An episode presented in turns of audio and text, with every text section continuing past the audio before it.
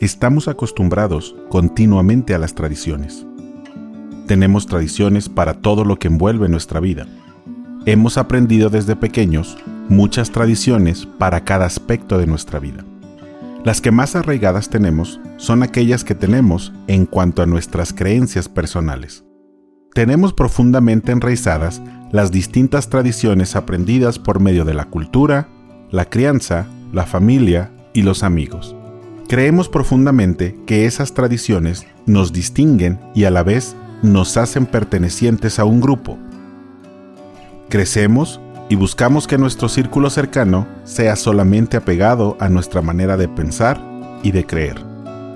Buscamos a la medida que crecemos quien tenga los mismos gustos y relativamente las mismas tradiciones. Creemos que cualquiera que crea distinto o piense distinto está erróneo basado en nuestra opinión. Llegada a una edad aparentemente madura, creemos que el no opinar lo mismo o creer lo mismo que otros, respetando el credo ajeno, es lo más correcto que podemos hacer.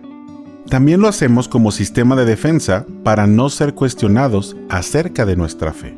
Pensamos que alcanzamos algún tipo de espiritualidad entre más nos apegamos a nuestras tradiciones, a las cuales hemos convertido en creencias.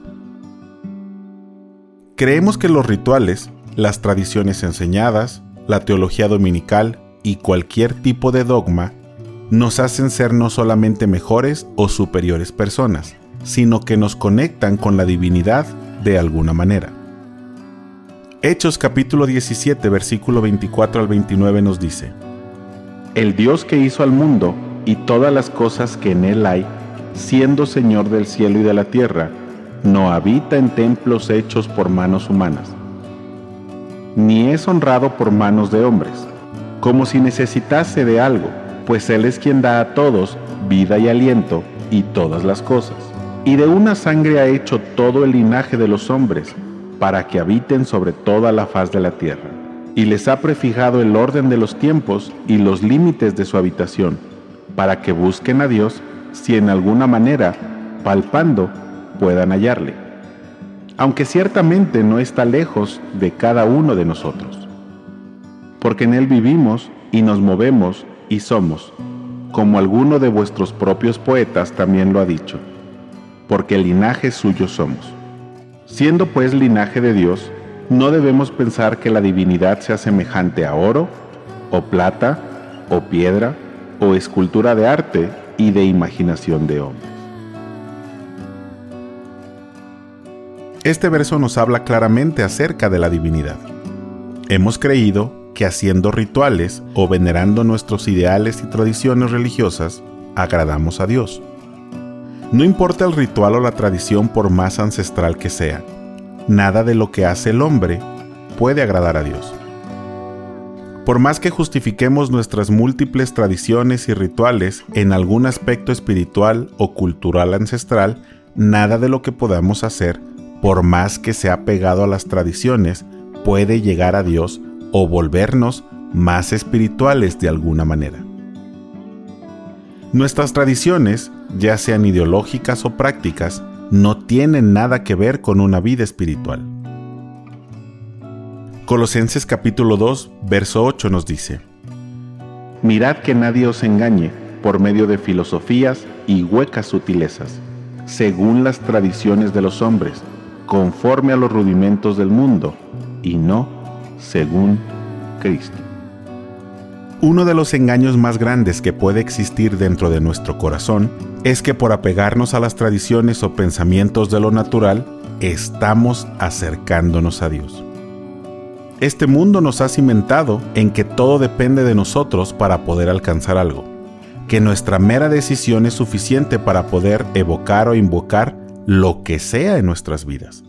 Ese rudimento también lo hemos trasladado a la religión, creyendo que si hacemos cosas buenas o seguimos buenas tradiciones o rituales buenos, podremos acercarnos a la divinidad.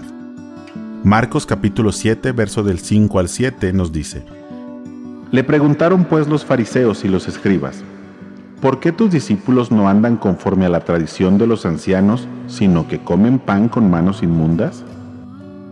Respondiendo él les dijo, Hipócritas, bien profetizó de vosotros Isaías como está escrito.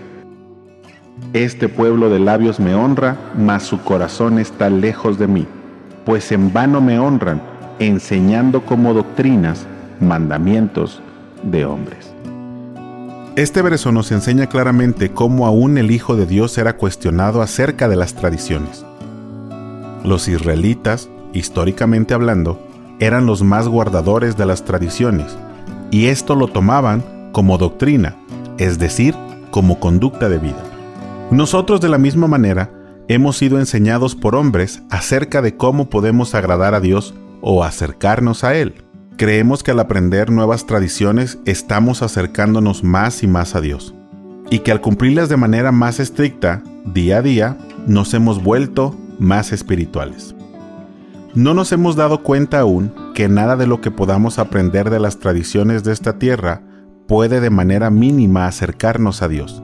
Al contrario, nos hace más distantes a lo verdaderamente espiritual nos distancia de lo que es genuinamente eterno y que no tiene nada que ver con nuestros ritos o tradiciones. Busquemos día a día aquello que no dependa de nosotros para buscar lo eterno, aquello que sea de gracia y por gracia, aquello que inicie con lo eterno y provenga siempre de la mano de Dios.